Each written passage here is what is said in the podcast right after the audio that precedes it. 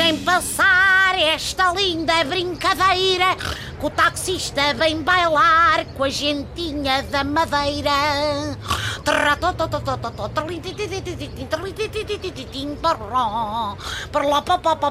Pessoal, hoje estou em plena Ilha da Madeira para participar na abertura da Festa da Flor. Como é que eu vim cá parar?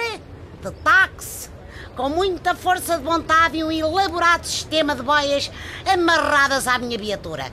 Eu sou capaz de tudo só para não vir de avião e esbarrar com aquele busto do Cristiano Ronaldo que está no aeroporto, pá.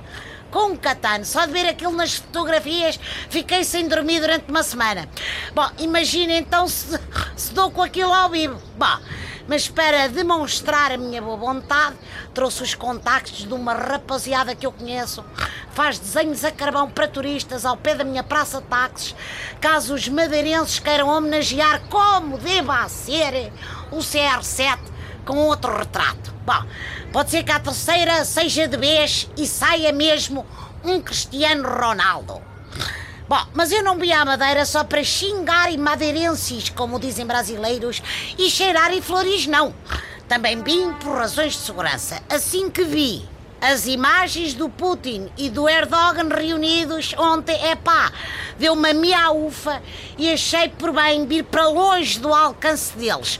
É que quando dois ditadores amalucados se juntam para discutir conflitos no Médio Oriente e a compra de armamento em geral, a coisa não acaba em paz, mas em guerra. Mais guerra é como entregar a questão da segurança dos árbitros aos jogadores do Canelas, pá.